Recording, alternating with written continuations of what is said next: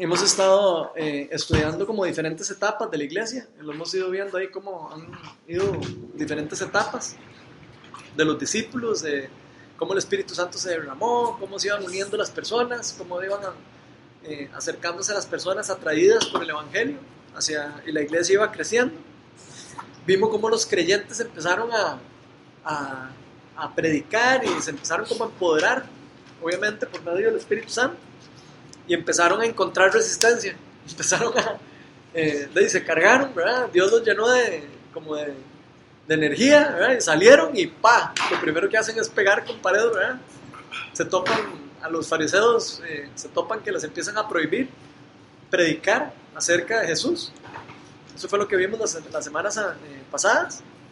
Pero luego vimos que a pesar de las circunstancias y a pesar de las dificultades, Dios empezó a apoderar empoderar a los discípulos y a quitarles el temor, a predicar, inclusive aunque estaba su vida puesta en peligro. Vimos cómo el pecado eh, no estaba excluido de la iglesia, vimos cómo el pecado se trató de infiltrar, o se, o se trata de infiltrar en la iglesia, ¿verdad? Por medio, vimos el caso de Ananías y Zafira, eso lo estudiamos la semana pasada, y vimos eh, cómo esta iglesia primitiva también tenía que ser liderada por los discípulos. Entonces es interesante ver como, no era una iglesia perfecta, uno se imagina como que las iglesias a veces pueden ser perfectas, pero no, siempre van a haber eh, personas que van a estar ahí eh, con problemas y, y, eh, los líderes teniendo también que de alguna manera liderar eso, ¿verdad?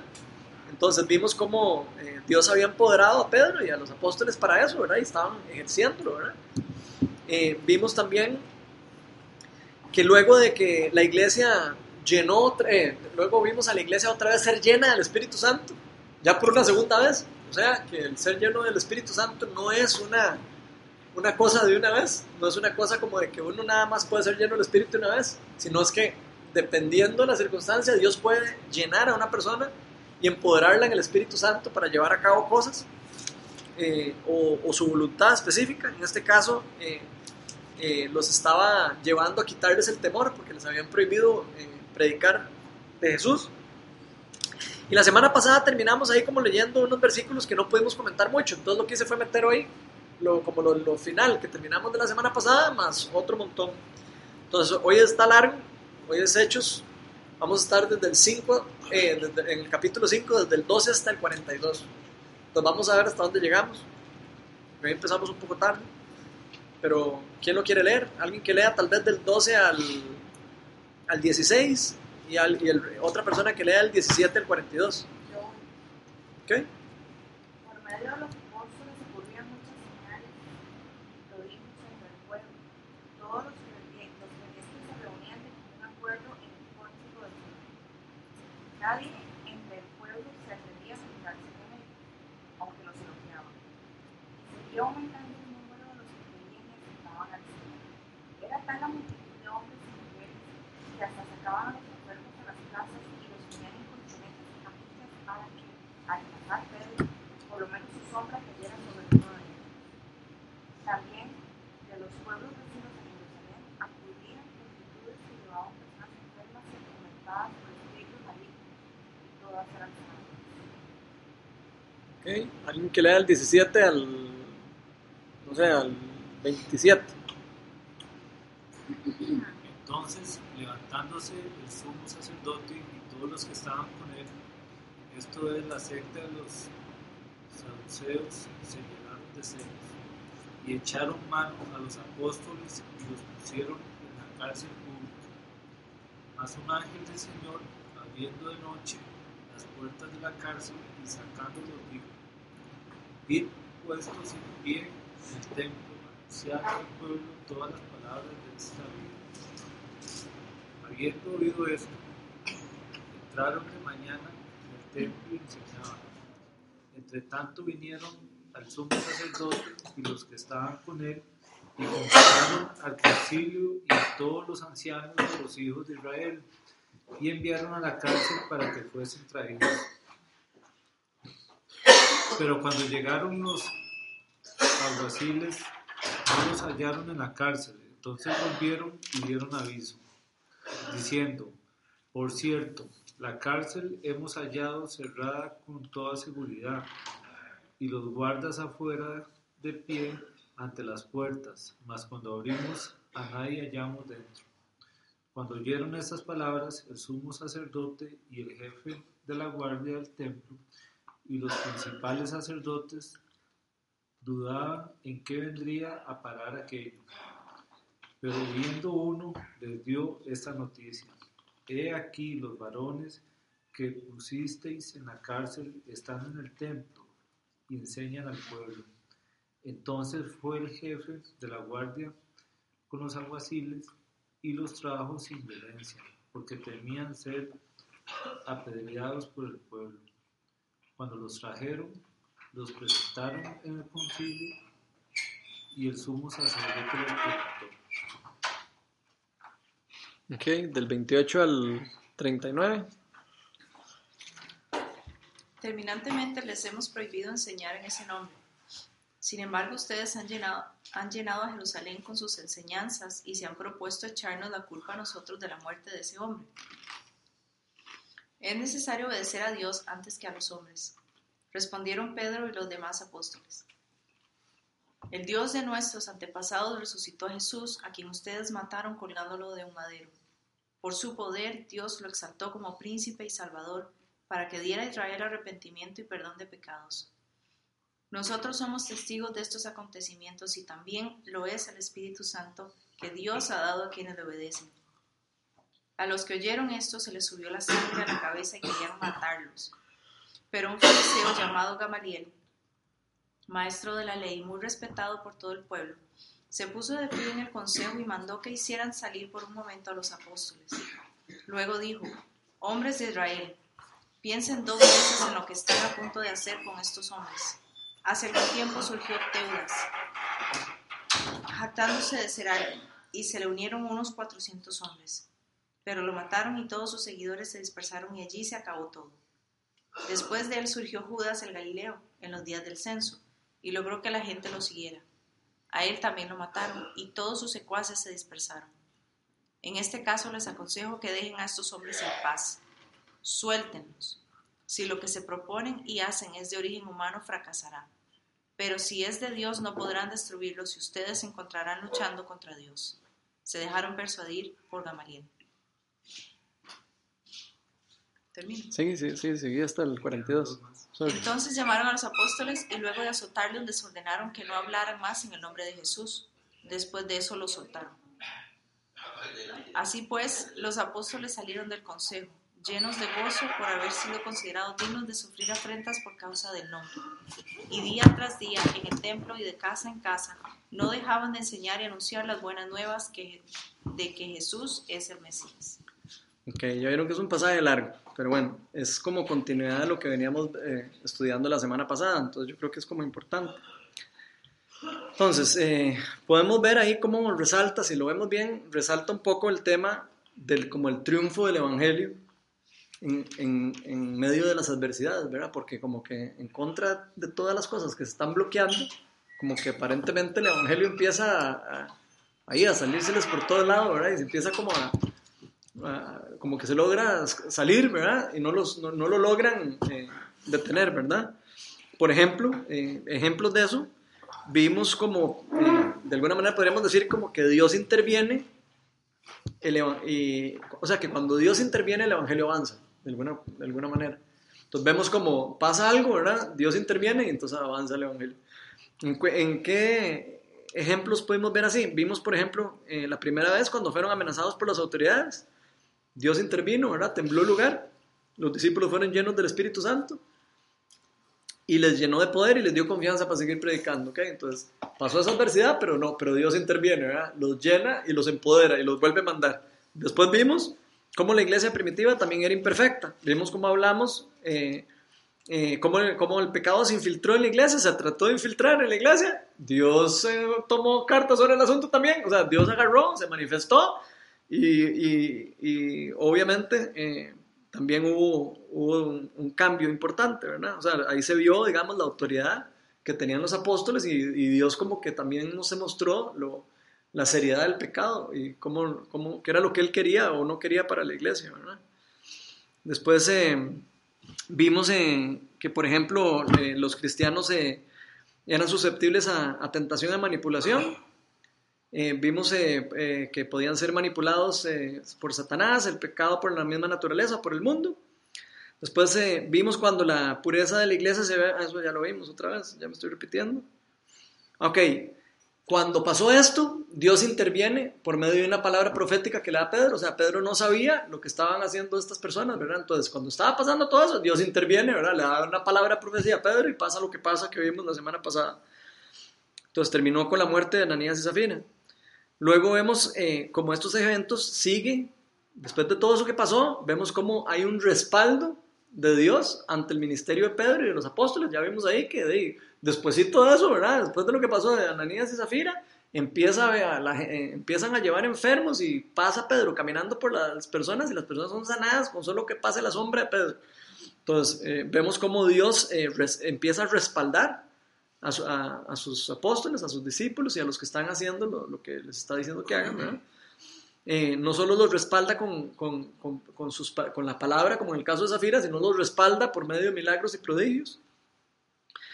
Eh, podría, a esto yo diría que podríamos llamarlo como eh, ya como un tipo de evangelismo con poder, ¿verdad? Porque ya ahí ellos están evangelizando, pero está siendo respaldado por el poder de Dios, ¿verdad? Entonces de, eh, ahí se ve como hay el, una serie de ventajas, ¿verdad? Para predicar así, en el sentido de que, de, como decía, por ejemplo, Juan Manuel una vez, eh, de, a veces hay que ver para creer, ¿verdad?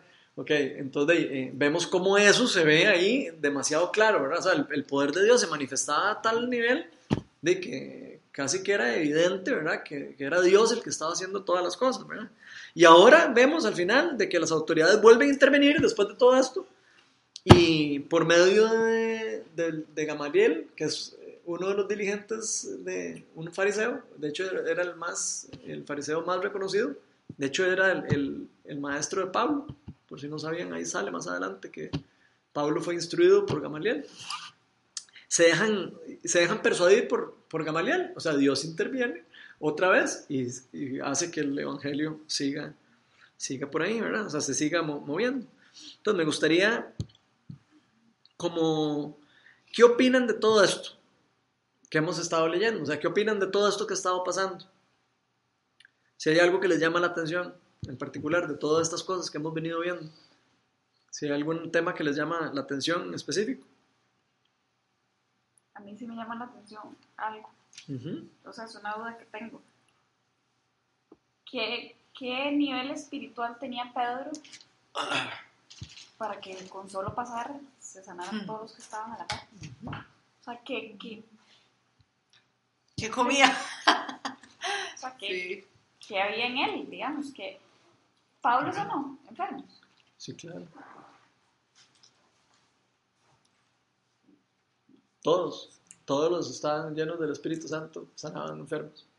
Después se ve cuando Jesús manda no solo a los apóstoles, sino 72 y vuelven, echaban fuera demonios y echaban, eh, sanaban a todos los enfermos. De hecho, en este pasaje, ahí habla que, que llevaban a los enfermos y, ojo lo que dice ahí, todos eran sanados. No dice unos eran sanados, no, todos eran sanados. O sea, imagínense ustedes el, cómo el Espíritu Pedro, Santo se estaba moviendo en esa época. Por lo menos su sombra.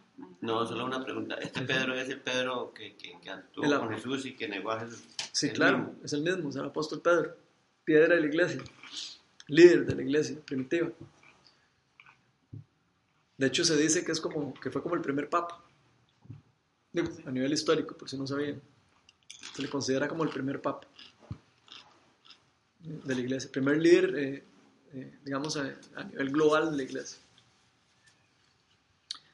¿Qué, ¿Alguna otra cosa que les llama la atención? Bueno, sí, tal vez contestas esa pregunta. ¿Qué, qué, ¿Qué, opinan de eso? ¿Qué será lo que tenía Pedro diferente? O los discípulos, porque no solo era Pedro, eran, eran todos los discípulos. Sí, anduvieron, bueno, tuvieron la gran ventaja que anduvieron con Jesús o sea, se nota que Jesús no los abandonó. O sea, les pasó algo. O sea, Jesús les pasó algo, les pasó algo de poder a ellos y los empoderó. Y precisamente a esos doce, posiblemente ellos empoderaron a otros también que hacían lo mismo. Entonces cuesta ver ese tipo de cosas en estos tiempos. cuesta mucho ver y nunca he escuchado a alguien, un predicador, alguien que pasa con su sombra y se sane, o nunca he escuchado que hayan muchas sanaciones masivas. Tal vez una persona se sana, dos, esos milagros que suceden en unos cultos, pero no verdaderamente. Entonces, es siento que anduvieron con Jesús y Jesús los escogió a los doce y Jesús les pasó parte de, eso. Ahora nosotros estamos por fe, nos movemos por fe. Y entonces, sí. Sí, ellos fueron llamados para transmitir el Evangelio en todas las naciones. Entonces, eh, esa carga que dice Ali de poder y todo, que el empoderamiento que les da Jesús a ellos eh, es una manifestación clara que, se ve acá del Espíritu Santo y para poder lograr y cumplir esa, esa misión de, transmitir eh, la enseñanza y, y, el poder del Espíritu Santo a, a todos los lugares donde iban. Yo creo que, que, que Dios bueno, cuando el espíritu se da a una persona, se da eh, de, lleno cuando esa persona está convencida de lo que está haciendo, ¿verdad? Y pues su fe y todo lo que lo, que lo lleva a él eh, trae todos esos resultados de que habla ahí, ¿verdad? Y igual ellos andaron con Jesús, pero, pero Dios siempre ha sido en esa época y ahora el mismo. Entonces, eh, hoy por hoy de pronto puede haber gente que, que, tenga el Espíritu de, Dios de verdad, ¿no? o sea, que, que no sea cuento. Entonces, eh, esas personas logran hacer muchas cosas también a veces, ¿verdad? ¿No, ¿No les llamó la atención ahí que dicen... Eh, por su poder Dios lo exaltó como príncipe, el Salvador, para que diera a Israel arrepentimiento, perdón de pecados. Nosotros somos testigos de lo que, que también, y también es Espíritu Santo que Dios ha dado a quienes le obedecen. ¿Qué nos llama? El versículo 32. O sea, aquí, aquí nos está diciendo prácticamente que el Espíritu Santo Dios lo ha dado a quienes le obedecen.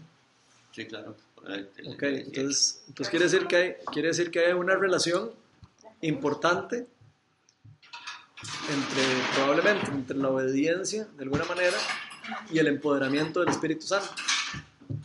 ¿Cierto? Por lo menos pareciera, ¿verdad? ¿No? De, de, lo que estamos leyendo, ¿verdad? Y eh, tal vez yo me, yo me inclinaría a pensar que Pedro era una persona que caminaba en santidad, una persona que creía lo que estaba haciendo, una persona que se arrepentía de sus pecados, una persona que, o sea, yo imagino que ellos vivían así, ¿verdad? O sea, que ellos vivían de verdad en, en, en, esa, eh, buscando esa santidad, inclusive aunque eh, sabiendo que somos pecadores, ¿verdad? Mucha gente, eh, como que la, mucha gente no le gusta hablar mucho de la santidad porque, porque se enfoca mucho en, la salvación. Se enfoca mucho en que la salvación es por fe y no por obras, entonces, entonces no, ¿para qué? Yo te voy a ser santo, ya yo soy salvo solo por, y, y, lo que Dios nos enseña no es eh, que nosotros eh, estamos hechos solo para ser salvos. Estamos hechos para ser salvos para un propósito. Y ese propósito es ser llenos del Espíritu Santo y obedecerlo a Él. Tanto así es que el Señor dice, ¿quiénes son los que me aman? Quien obedecen mis palabras. Así de sencillo. ¿Quiénes son, los que, ¿quiénes son mis discípulos? Los que siguen mis, mis, mis, mis instrucciones. Entonces, eh, yo creo que hay algo de gran valor en la santidad. Eh, yo sé que eso es, algo polémico, mucha gente les va a decir que, que no, que, que, también el Espíritu Santo se mueve en personas eh, que andan sin santidad. Sí, yo he visto el poder de Dios manifestarse en personas que no necesariamente están caminando en, en, santidad, porque el Espíritu de Dios puede hacer en cualquier momento lo que quiera por, a través del que quiera. Pero es evidente que, hay, que cuando una persona está caminando eh, hacia una dirección, eh, caminando empoderado hacia donde Dios lo está llamando, hey, ocurren cosas como lo que estamos viendo aquí, ¿verdad? Eso se- se- casi que es una evidencia lo que estamos viendo.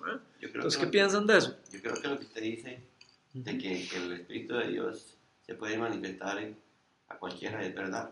Ujú. Así no anda en santidad, así sea es. una persona del mundo, ¿verdad? Eh, pero, pero una cosa es eh, que el Espíritu de Dios actúe de repente en una persona en ese momento y otra persona es la comunicación y otra cosa es la comunicación y la obediencia que esa persona, que otra de verdaderamente eh, La relación. la relación que entonces es muy diferente. Ok. Él se manifestó, Dios se manifestó en el, en el que no creía en él por, porque él sabe qué es lo que tendría que hacer, ¿verdad? Pero, pero la otra persona que ande en obediencia y que tenga una relación, lo tiene todo el tiempo, no por ratitos. Ok. Sí, ahí la- si lo vemos bien, la palabra nos, in- nos insta y nos llama a que seamos santos. Nos llama y nos insta a que busquemos la santidad. Eh, yo sé que eso, eh, mucha, mucha teología puede llegar a pensar uno como, eh, ¿para qué? O podría decir, eh, no hace por falta. No, es que sí hace falta. Hace falta si yo quiero experimentar algo más allá. Si yo quiero experimentar algo, algo más y creerle a Dios, sí, voy a hacer lo que Él me está diciendo. Si yo no le creo a Dios en lo que Él me está diciendo, difícilmente Dios me va a depositar su verdadero poder en mí. Porque digo, así este hermano no cree en mí. Así de sencillo. O sea, no es mi discípulo. Porque si no hace lo que yo le digo, no es discípulo. Es, un- es una oveja disfrazada de, de oveja. eh, un lobo disfrazado de oveja. Porque Dey, eh, o sea, si es mi discípulo, él va a estar por lo menos tratando de hacer lo que yo le estoy diciendo, mínimo tratando, ¿verdad? Es que yo, yo creo que también hay, se malentiende lo que es la santidad, ¿verdad? Ajá. Mucha gente cree que, que andar en santidad es no pecar y eso es imposible. Eso, exacto. Eso es imposible. Por ahí una vez eh, alguien que, que quería como ilustrar esto de la santidad, entonces decía que, que somos como vasos, ¿verdad? Y que la santidad te mantiene limpio, ¿verdad? Un vaso, un vaso limpio. Yo veo un vaso limpio y digo, "Ay, qué rico, a tomar agua, ¿verdad? O Dios dice, voy a usar este vaso para, para poner lo que yo necesito ahí adentro. Pero si el vaso está lleno de tierra y está lleno de barro y, y está sucio, es más difícil que se vaya a usar un vaso así, ¿verdad? Igual Dios usa lo que él Igual, quiere igual lo puede usar, igual lo Digamos, puede sí, usar, Dios. pero no va, no va a ser, tal vez, qué buen ejemplo. Sí, puede usar a quien quiera y, a él- y lo que él quiera, porque hasta un burro habló, ¿verdad? Exacto. Yo creo que de por sí el Espíritu de Dios eh, es el que convence de pecado y es el que nos transforma. Mm. y es el que nos dice, mire, esto no lo hagas, eh, eh, y, y es la obediencia, entonces eso es andar en santidad. Pecadores somos y, y vamos a cometer errores y, y vamos a hacer un montón de cosas que, que de pronto no están bien hasta los ojos de Dios, pero si el Espíritu de Dios habla y dice, bueno, eh, te voy a quitar, le quita algo y después le quita otro, eh, de- cosas que tiene uno en su, en su alma, en su, en su ser que, que solo, él- solo él sabe cuál es lo que más le perjudica a uno. Entonces, eh, cuando uno se aparta y uno obedece lo que él dice, eh, no en gran medida, pero poco a poco va adquiriendo eh, esa santidad y esa santidad te lleva a, a poder actuar en este mundo eh, ante otras personas empoderado con el Espíritu de Dios, ¿verdad? y cosas suceden y cosas pasan y son y cosas son reveladas y bueno, un montón de cosas. ¿verdad? Y una cosa es la salvación y otra cosa muy diferente es una relación y el, y el empoderamiento del Espíritu. de Dios. Ok, entonces yo ah, lo que tiro la pregunta aquí es, ¿qué tipo de cristianos queremos ser nosotros?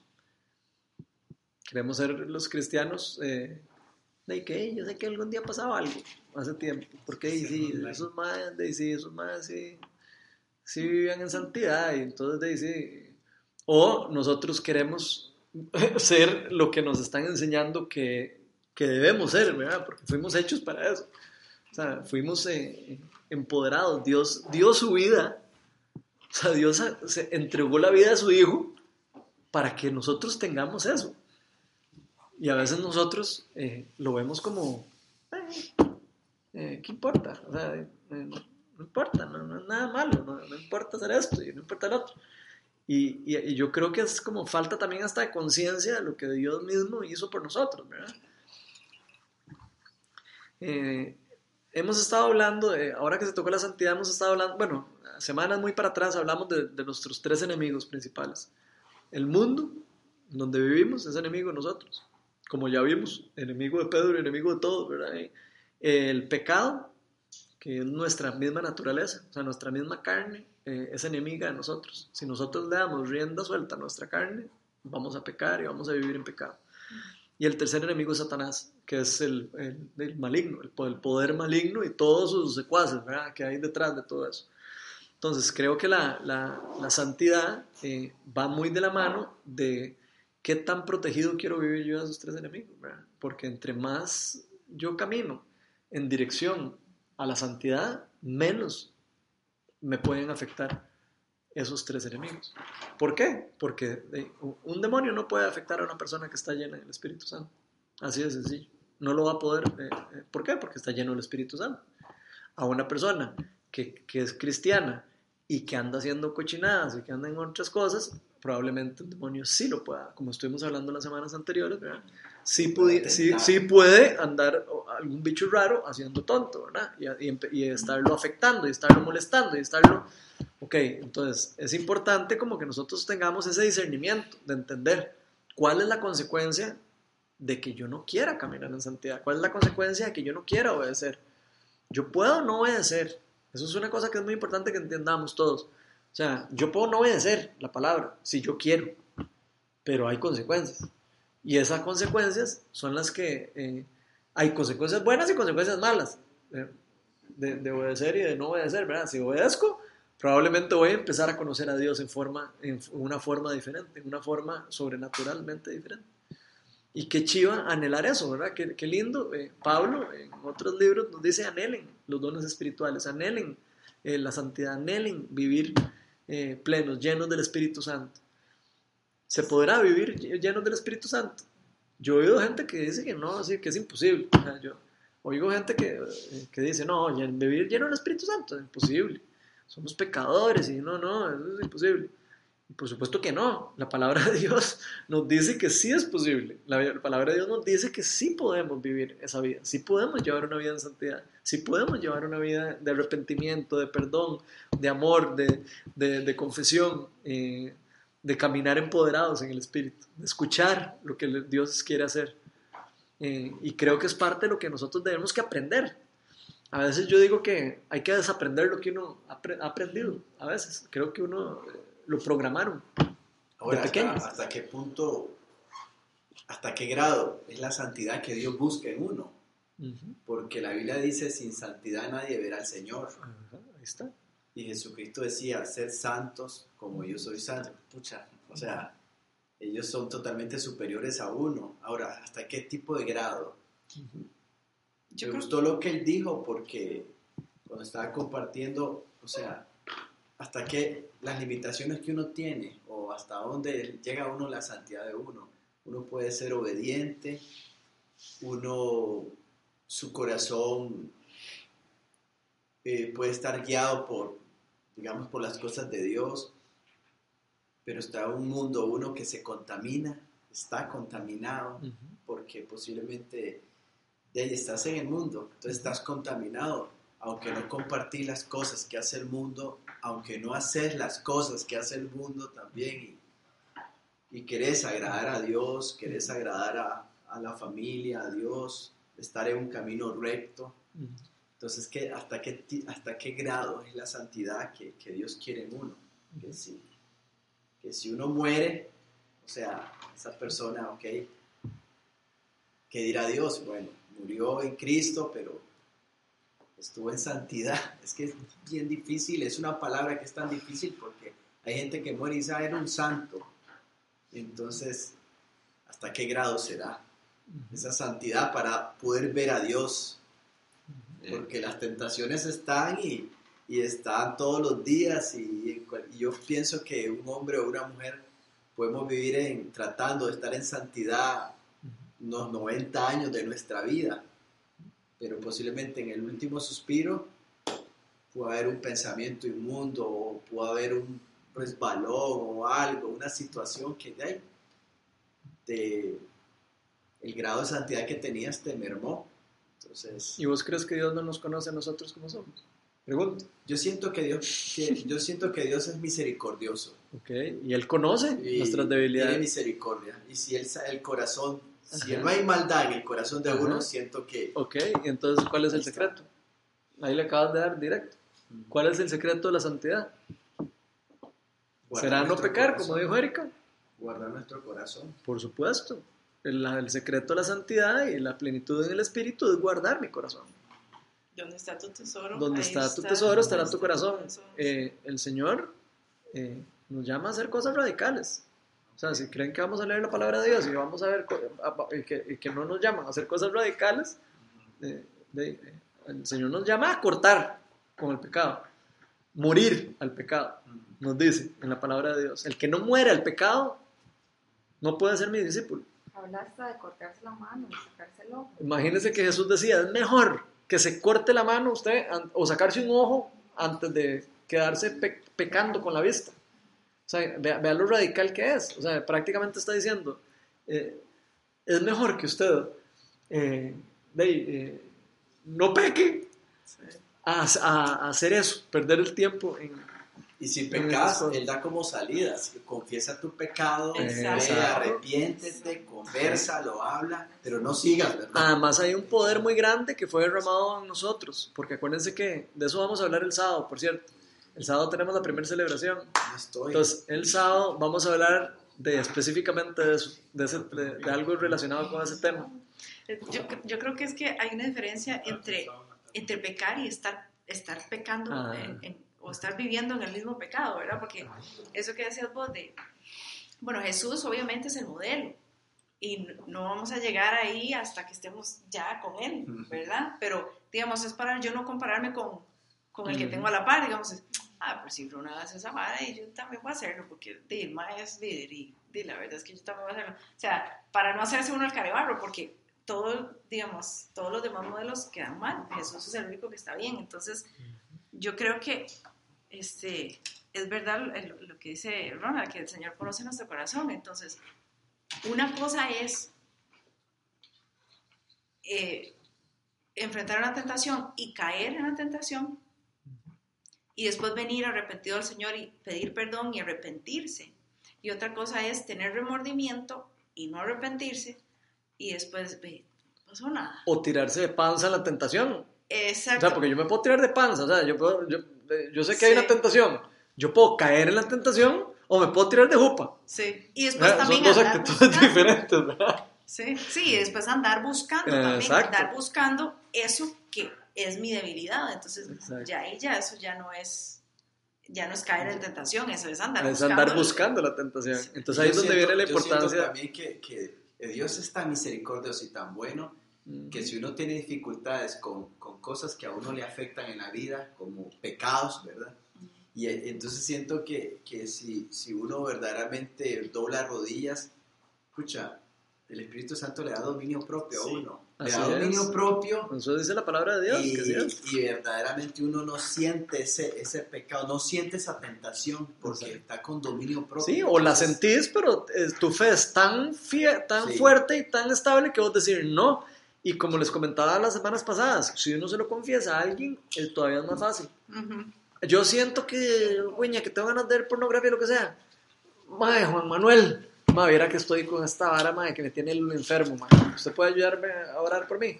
Entonces, mae, claro, él ora por mí. ¿Cómo? Y después me va a estar llamando, mae, ¿cómo ha estado con eso? Mae, ya con solo eso, ya es una ayuda para mí, para alejarme de eso, porque ya sé que hay alguien que está pendiente de mí, o sea, alguien que está pendiente de eso. Eso es súper importante, y eso es de- demasiado importante de la comunidad. Para eso es la comunidad.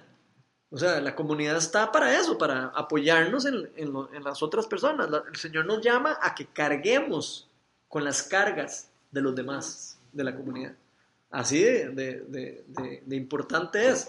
O sea, que las personas se puedan respaldar en uno. Y uno estar dispuesto a que, a que se me cuelgue, venga, Ali, yo lo, yo lo jalo, yo lo llevo por la carrera. Porque la vida, la santidad es una carrera. El mismo Pablo dice, yo estoy corriendo la carrera cuando está escribiendo el Nuevo Testamento. Estoy corriendo la carrera y ojalá que no me, ojalá que no me salga y, pierda, ¿verdad? Para ser tonto.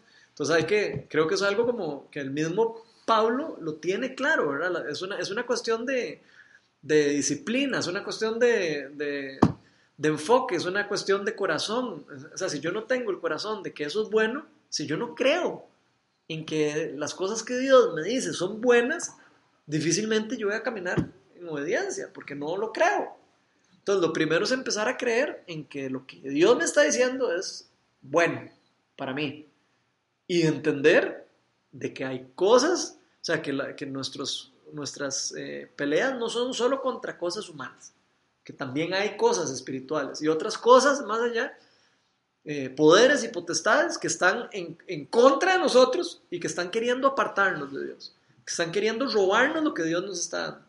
Nosotros nos da Dios eh, la salvación y empieza Satanás a, usted no es cristiano, usted no es esto, usted no es el otro, empieza a darle, ¿no? Culpa. Empieza a clavarle culpa, pero si pues usted cristiano, ¿por qué? Si usted no está haciendo esto, no está viendo pornografía, no está haciendo lo otro. Y empieza a darle, darle, darle, darle. Conforme nosotros vayamos entregando esas cosas a Dios, vamos a ir pudiendo decir al diablo, sí, ya yo no estoy con eso, y sí, ya no estoy con el otro, y sí, ya no estoy con el otro, ya no estoy con el otro, con el otro, con el otro. Y ya no va a tener que decirnos, porque vamos, va- vamos cortando de raíz los problemas que nos van, que van abriendo puertas para que nos vayan haciendo daño, ¿verdad? Lo bonito de todo también es que el Espíritu Santo hace su trabajo, Así. porque a mí me ha pasado que cuando voy a cometer una situación que no me conviene, me entra un mensaje de alguien cristiano o recibo una llamada. Entonces como, oh Dios, qué pucha. Entonces está lo hace, lo hace doblar rodillas a uno, Claro. lo hace doblar rodillas a uno y me ha pasado. Un mensaje cristiano buenísimo, pero en el segundo, que tal vez voy a cometer un error y. Dios, pa, entonces eso es como gasolina que a uno Exacto. lo hace respirar y llevar. Yo le digo a mi esposa, pucha, eso lo hace a uno por lo menos ocho días más, seguir con ese, con ese, con, con ese aire más. Entonces, eh, es bonito eso, cuando Dios le pone personas a uno y de pronto le manda un mensaje o lo llaman. Es bonito porque es como inyectarlo. Ah, Vi- como inyectarlo. Viera cómo estoy disfrutando yo los mensajes que manda Juan Manuel. Eh, Por por- ah, me encanta, me encanta. Los he disfrutado un montón. Demasiado lindos, ¿sí? Entonces- Entonces, eso que decías vos de, de que da uno gasolina cada ocho días, bueno, yo personalmente creo que uno tiene que buscar la gasolina diaria. inclusive. Ujú. Ya, Y a veces es nada más en la mañana tratar de decirle, porque no sé, ni siquiera sé a lo que me voy a enfrentar. Nadie, creo que nadie sabe lo que se va a enfrentar durante el día. ¿no? Sí. Las situaciones cambian y es difícil saber a uno se va a enfrentar. Entonces, el Espíritu Santo siempre le manda, cuando uno le pide, lo mantiene. ¿verdad? Como, como que uno le pide, manténgame alerta, manténgame firme, y eso como que le llena el tanque para ese día y uno mantiene en la mente. A mí me llama mucho la atención porque yo, en ese tema de la santidad y la salvación, ¿verdad?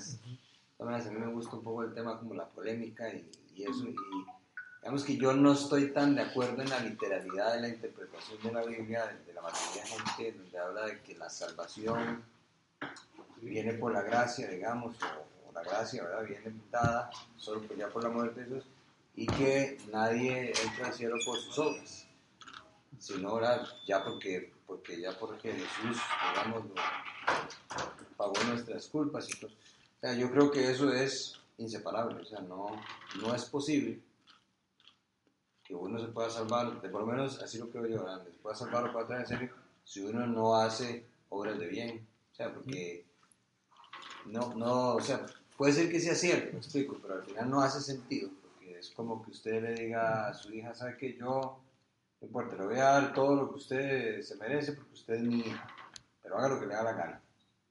Y yo no la voy a juzgar ni le voy a decir porque usted es mi hija.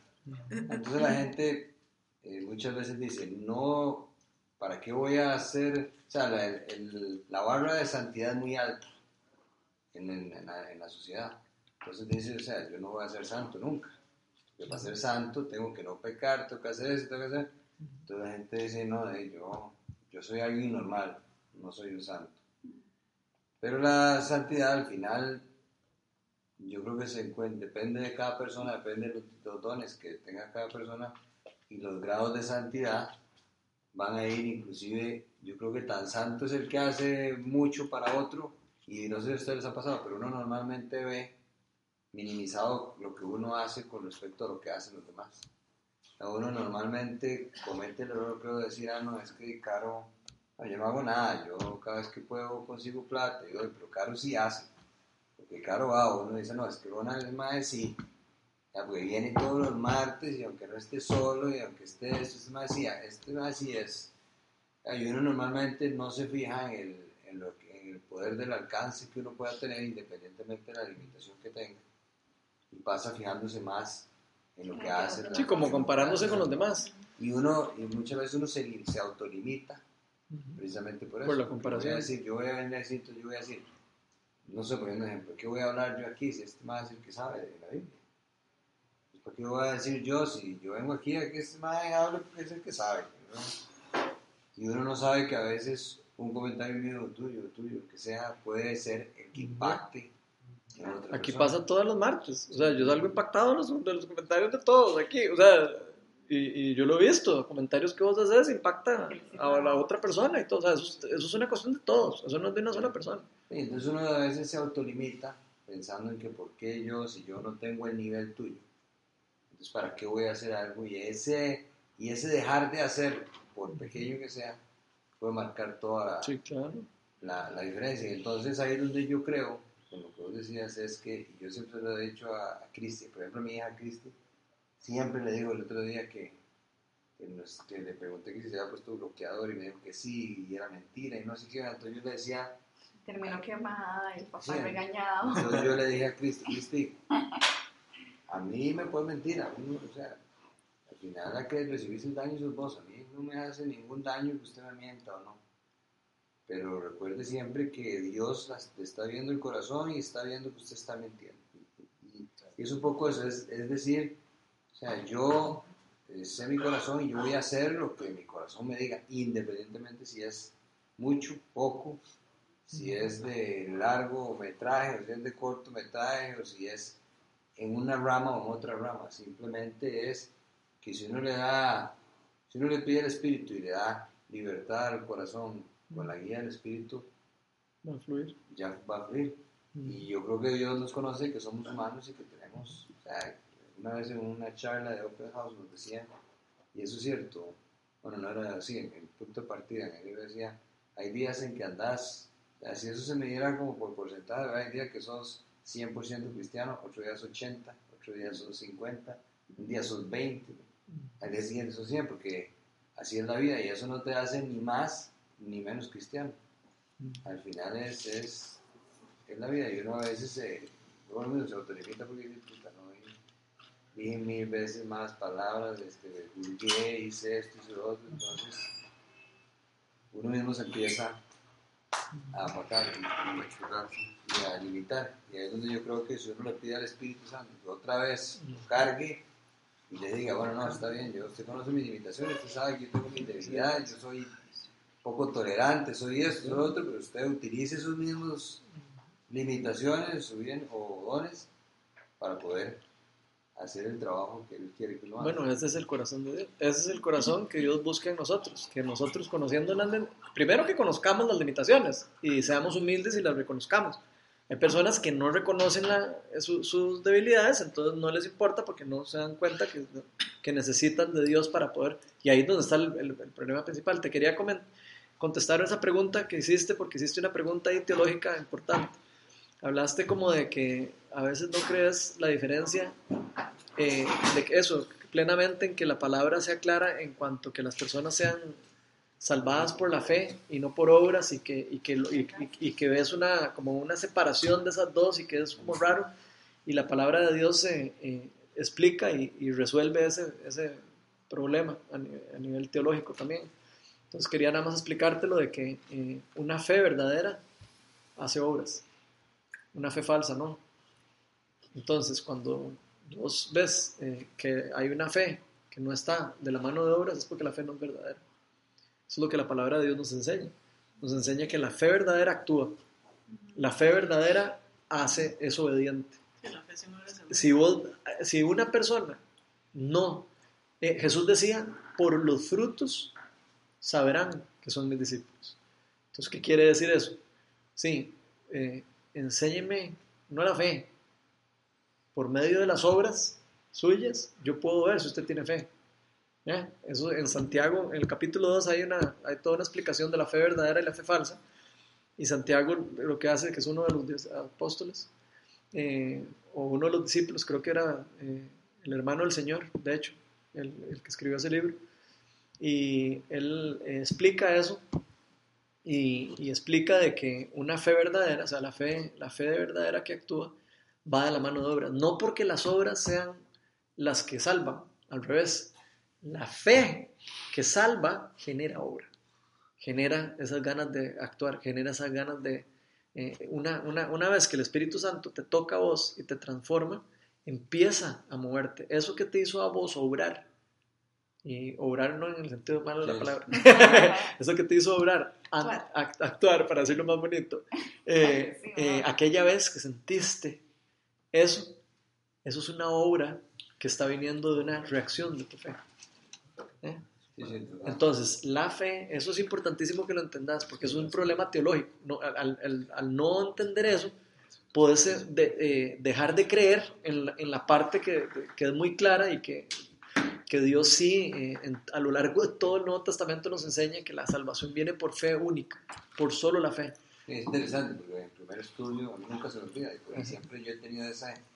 No es un conflicto porque digamos que yo claramente en mi ser estoy convencido de que sin obras Exacto. no hay salvación. ¿verdad? No, sí hay salvación. Sí hay Bueno, salvación. Refiero a que... No, eso es súper importante que lo Es entiendas. que es muy porque importante El enemigo te ese- puede venir a decir, exacto. ah, no estás haciendo, no vas a Exacto. ir donde Dios, ¿verdad? Y, Y te va a robar. Te va a robar esa tranquilidad de salvación, porque te va a decir, vos no estás haciendo lo, lo que acabas de decir hace un rato, ma, vos no estás haciendo lo que está haciendo Caro, ma. Ujú, eso, es el- eso es Satanás, ujú. eso no es Dios. No, también Yo lo que yo quiero decir es que, que, que no es suficiente creer que uno ya es salvo. Ah, eso es otra cosa, Ah, jactarse me de la salvación, no se lo Entonces, recomiendo a nadie. Eso sí no se soy lo salvo, recomiendo a nadie, eh, la Biblia como que lo deja muy donde Yo claro. digo que es, desde mi punto de vista, es imposible Exacto. que yo pueda decir, aunque yo no haga nada, voy a estar, o sea, es, no importa cómo uno lo vea, pero recuerdo que el primer estudio que nosotros hacíamos, él nos decía, no, no, es que aquí primero les voy a aclarar que ustedes están salvos o han sido salvados Por la fe. ya porque Dios, ¿verdad? Porque Jesús eh, pagó esto y lo otro, y ya. Sea, y ahí cierra un capítulo. El resto es un complemento y es lo que sea, pero yo creo que no es una buena forma de, de vender la idea, en el sentido de que yo creo que es muy importante complementar esa fe o esa salvación con las obras, porque al final, cuando uno lee esto, esto, la mayoría del libro, bueno, yo no me lo digo todo, la mayoría de lo que uno va leyendo va enfocado en las obras. pero en las Ah. obras de personas de fe. Vos te Va vas a dar tomando. cuenta que lo que te vas a encontrar ahí son personas de fe que fueron transformadas por el Espíritu Santo y vos estás viendo el fruto de las obras de ellos por medio de la fe. Lo ves con Abraham, lo ves con todos en la Biblia. Es la fe los llevó a actuar. Sí, totalmente. Entonces, eso es súper importante que lo entendas porque, eh, sí, es por fe. La palabra de Dios dice que los demonios creen en Dios, ¿verdad? Digo, para que entendas, no es que yo porque digo que creo en Jesús, es que tengo fe en Jesús y es que le entregué mi vida a Jesús. Eso no, para entregarle la vida a Jesús hay que creer en el corazón, convencido totalmente de que Él es mi Salvador y que Él pagó el precio y yo de verdad creerlo. Si yo no lo creo, yo no soy salvo. Y hay que confesarlo. Digo, para que entendas la diferencia. Y ahí es donde viene la diferencia del ser, del- de la fe que actúa y la fe que no actúa. Sí, que, es que yo un día me pusieron a hacer una oración de que, ay, sí, Señor, yo creo en vos, en no sé qué. Y entonces ya yo soy salvo. Así no funciona. Sí, sí, no hay Usted puede decir una oración de fe 800 veces y no creer en Jesús, Sí. O sea, al en final, su corazón. al final que siempre Entonces, sabe no, no es, no es una cuestión de palabras, como dice la palabra, es una cuestión de poder, es una cuestión de, de verdad, de convencimiento. Uno puede creer, pero, pero si no hay convicción, como Bueno. dice la compañera, está listo, porque usted le pregunta a cualquier persona, eh, ¿usted cree en Dios? Y te dice, sí, yo creo en Dios y todo, pero lo ves metido en un motel o en una discoteca o engañando a su novio o a su esposa. Él puede creer en Dios, pero no está convencido verdaderamente en su corazón.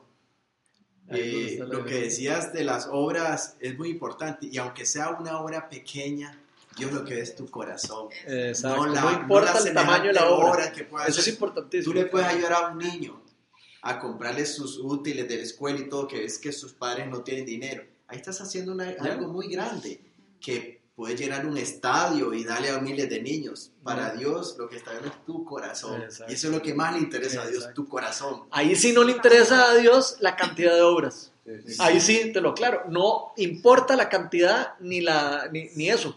Sí, hay gente que tiene dones diferentes, como lo dijiste, y ahí estabas bien en eso. Hay gente que tiene dones diferentes, hay gente que tiene don de servicio, entonces da mucho. Y entonces, si vos no puedes compararte por obras, no, no puedes. Porque si te comparas por obras, Satanás te va a empezar a decir, "Sí, pero ¿dónde están las suyas? No, Y ese es el problema, porque te roban la fe. Claro.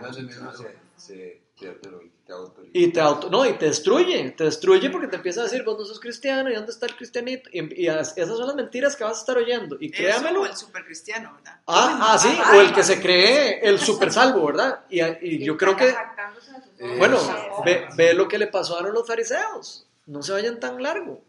Los fariseos se jactaban de que eran salvos. Se jactaban de que con- se sabían la Biblia de memoria, mae. De memoria. ¿Usted sabe lo que es saber? Es el, el libro entero de memoria, sí, lo puedes visitar. Capítulo 1, desde 1 hasta, desde Génesis hasta, hasta, el, eh, hasta el último libro, el de- de- No, de-. No, se sabían el de, no, se el. Éxodo, eh, Génesis. Levítico, Números y Deuteronomio. Se leían los cinco libros del Torah, lo que se llama la de memoria, mae, para ser fariseo. Si no, no podía ser fariseo. Los maes se sabían todo de memoria. Imagínate las obras de lo que se jactaban ellos. De lo que se podían jactar de obras y no eran salvos, no eran personas salvas. Jesús los confrontó y les decía, ustedes no son, ustedes no son hijos míos, son hijos del diablo. Así les decía Jesús en la cara. Entonces ahí es donde te das cuenta que no es el montón de obras que yo hago, no. Es la fe que yo tengo, es la fe que yo tengo que me hace obrar. Y Entonces nunca, nunca te dejes limitar, como- ni, so- ni o te sea, dejes... a, a ver, cuando hablemos obras, obras pueden ser demasiadas. Ah, sí. Como, a ver, que Dios te diga, eh, Juan Manuel, ahorita quiero que confíes en mí, que, que todo va a estar bien. Y usted suelta ese temor que usted tiene, ya eso es una obra para Dios.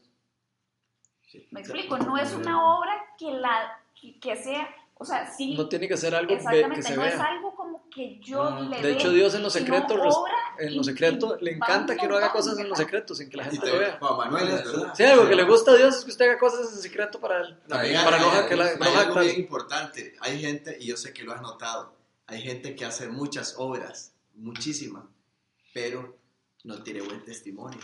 Eso es bien importante. Puedes hacer algo pequeño, pero si tu mayor, digamos, evangelización en tu vida y la mayor, digamos, potestad que tenés que, y que la gente dice, si ama a Jesús y si cree en lo que hace, es tu testimonio. Porque puedes hacer miles de horas, pero si no tenés un buen testimonio, Una forma de vida. Sí. Tu vida, tu Eso- vida va a reflejar lo que tu fe. es.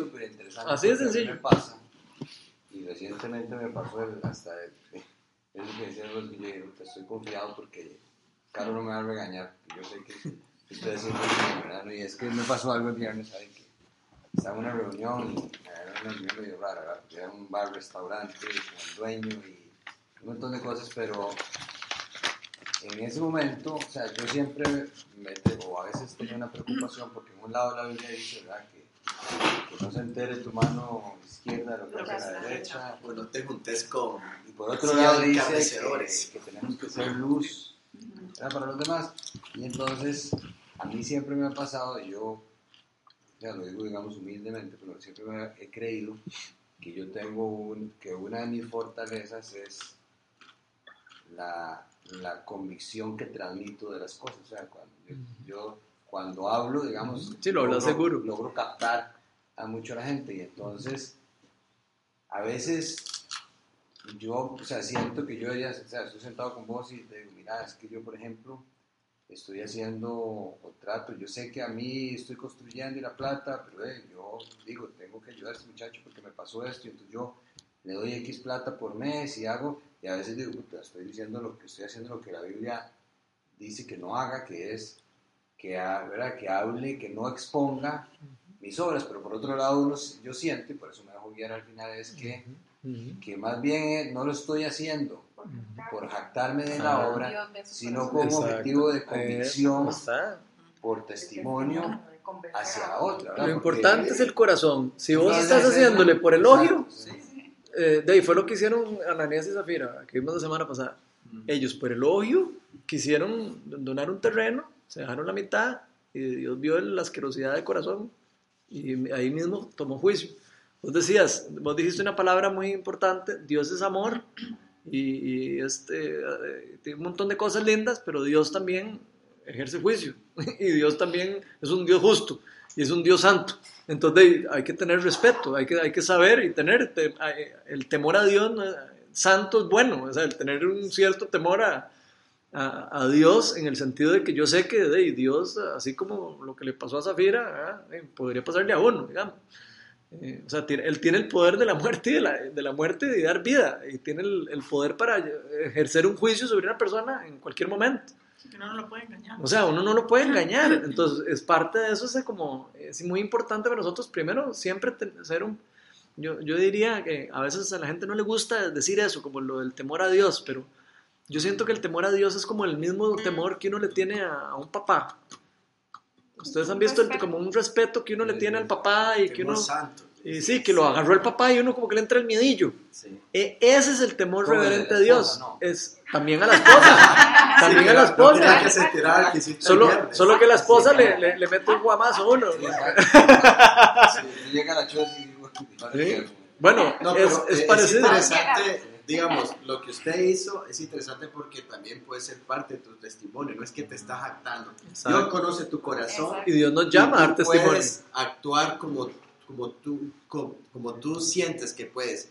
Y sabes que Dios, ah, como le dijiste a tu hija, me puedes engañar a mí, pero a Dios no. Tú sabes esa convicción en tu corazón. Entonces, cuando tú hablas palabra, sé que no lo estás haciendo con ninguna maldad. Mm. Además, Dios nos manda también a que seamos luz entre las tinieblas. Aunque estás ahí con tus compañeros en un bar y todo, pero vos sos luz y, Y estás, estás dando testimonio. Exacto. Estás dando testimonio. Yo te aseguro que esos compañeros en unos meses te van a llamar, te van a decir, ayúdame, tengo un problema. Estoy siendo infiel, o está pasando esto y esto, aconsejame. Es que literalmente. ¿Por qué? Eso pasa. luz. Literalmente. Ellos ven la luz. Sí. Inclusive, no, literalmente, digamos, en el ambiente, yo creo que en todos los ambientes, pero por ejemplo en el ambiente bancario o las personas con las que una al final tiene que relacionar, o sea, ahí literalmente son las tinieblas. Es un, claro, sea, es un ambiente... Eh, un ambiente te, te soy muy sincero, las tinieblas están alrededor de nosotros en todo lado. Pero O sea, luz. ahí es uno de los lugares donde luz. está.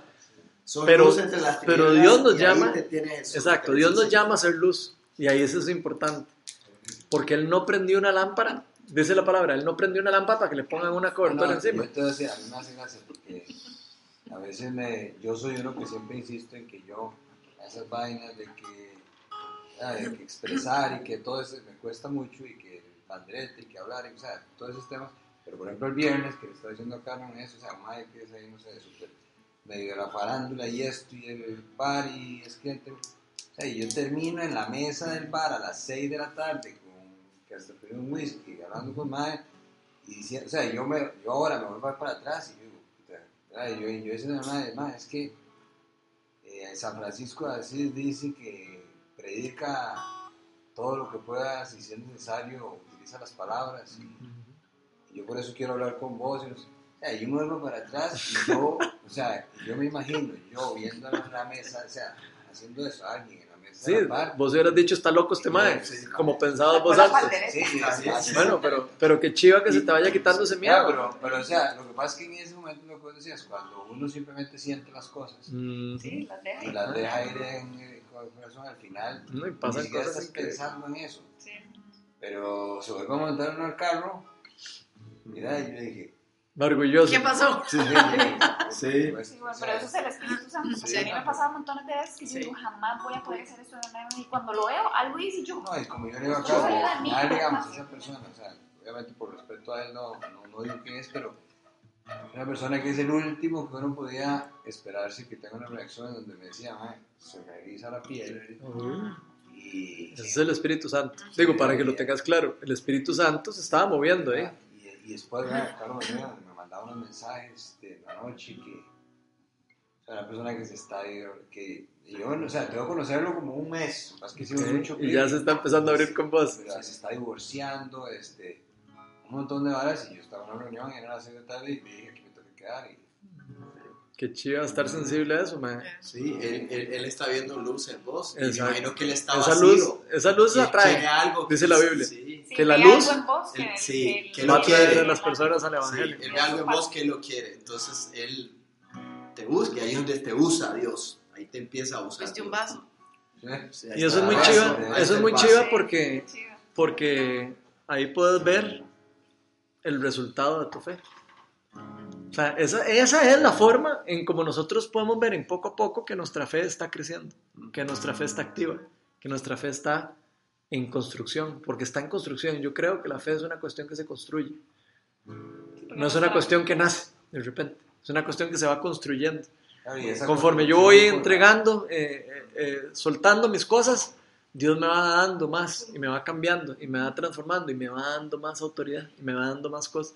Y ahí va, es un intercambio que se va dando. Es increíble cómo trabaja Dios. A mí me pasó algo súper sobrenatural y curioso con un proveedor de España. Es un proveedor de España, es increíble porque cuando lo empecé a conocer y todo, y me dice, mira, yo soy... Hablamos de que un compañero de él creo que, que andaba en la iglesia o algo así, entonces, pero él salió, mira, yo soy ateo, no creo en Dios, inclusive mi esposa es cubana y es eh, santista, ¿cómo le dicen? Eh, Santera. santera y todo, entonces yo no creo en Dios, no me interesa, y no sé qué, no cuánto.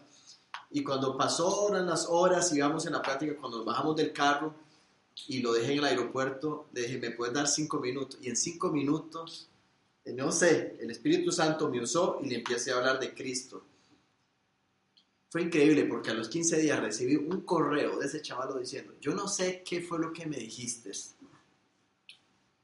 pero siento que creo en Dios. Así me dijo. Estoy sintiendo que creo. Y a mi esposa le estoy empezando a decir que hay, que hay un Dios y que existe Dios. Es increíble el correo que me mandó. Y yo, fue Dios. Entonces Dios te usa. Así como te usa con tu compañero. Te estuvo usando el viernes, entonces te usa. Así que... Sí, sí. Ok, si quieren vamos a orar porque ya nos agarró tarde. Vamos a orar para... sí. Vamos a orar, no, por eso, voy a orar para que los que se tengan que ir se vayan y podamos seguir, eh, Aquí hay chocolates. podamos seguir y tocar un par de canciones, pero démosle gracias a Dios porque aunque hoy casi no se tocó el tema lo que, de lo que estábamos hablando, se, se tocó lo que él quería tocar, así que yo creo que eso no hay que preocuparse, eso es parte de no tener eh, la preocupación de la estructura. Que no seguimos nada de lo que yo tenía apuntado para hoy. Pero no importa, porque yo sé que algo, algo Dios quería hablarnos hoy a cada uno o a alguna persona específica. Y creo que este grupo es para eso. Si hay a una persona que hay que hablarle, todo el grupo se va a enfocar para lo que Dios está diciendo que hagamos, para esa persona. Eso es lo chido.